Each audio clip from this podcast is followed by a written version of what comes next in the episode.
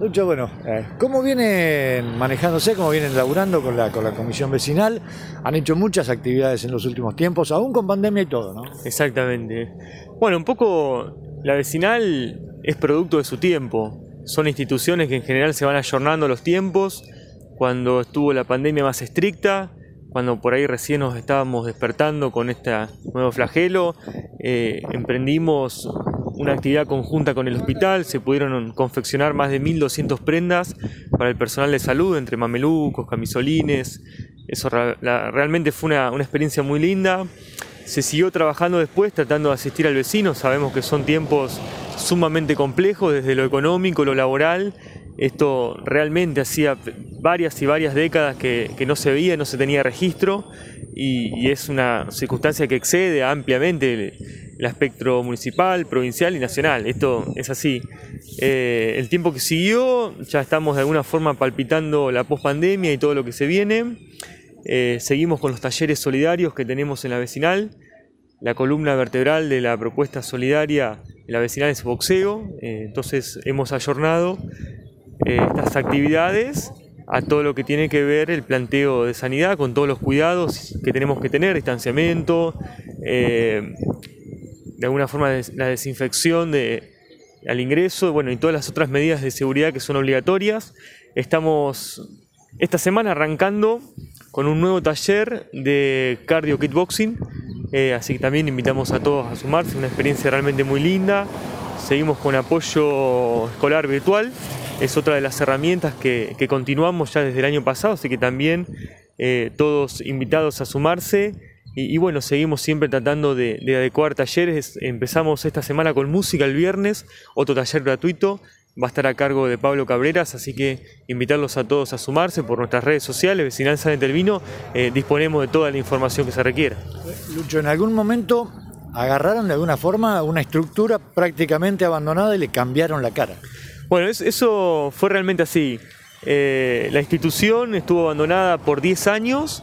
En esos 10 años el deterioro fue verdaderamente muy fuerte, pero no solamente de lo edilicio, sino también desde lo humano. Mucha gente del barrio que estaba dando una mano, que siempre tenía el centro de sus actividades en la vecinal, se alejó. Esto realmente fue muy difícil. Se empezó con un grupo hace un año, eh, con ravioladas, polladas, algunas actividades solidarias. Cuando el vecino vio que cada actividad se traducía en algún elemento de construcción y en mejoras eh, y, cosas para el barrio, se fue acercando, fue confiando. Yo creo que un poquito el secreto de, la experiencia de la vecinal es esa, la transparencia en el cuanto al hacer y bueno, que siempre se está a disposición de publicitar todo lo que se hace, que eso me parece fundamental para cualquier espacio de gobierno. Eso es me parece necesario. La puerta abierta para quien quiera ir a ver lo que se hizo o sumarse está.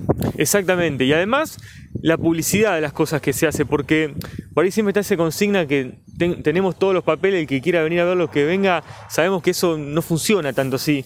Hoy con todos los medios virtuales que disponemos nos parece mucho más franco y sincero publicar todos los balances por redes sociales que está publicado, eh, todas las mejoras que se hacen y bueno, transmitirle la seguridad al vecino que su contribución está directamente relacionada con alguna mejora. Ahora estamos terminando un proceso de recuperación eh, que tiene que ver con el Zoom de la vecinal, en el cual sería el primero del barrio con acceso que se pretende popular cuando todo esto de la pandemia termine. Estamos tratando de habilitarlo para que el vecino lo pueda usar eh, de forma tranquila, sin ninguna molestia. Así que bueno, eh, ya desde el domingo empezamos con una serie de reuniones. En el barrio tenemos aproximadamente 55 manzanas.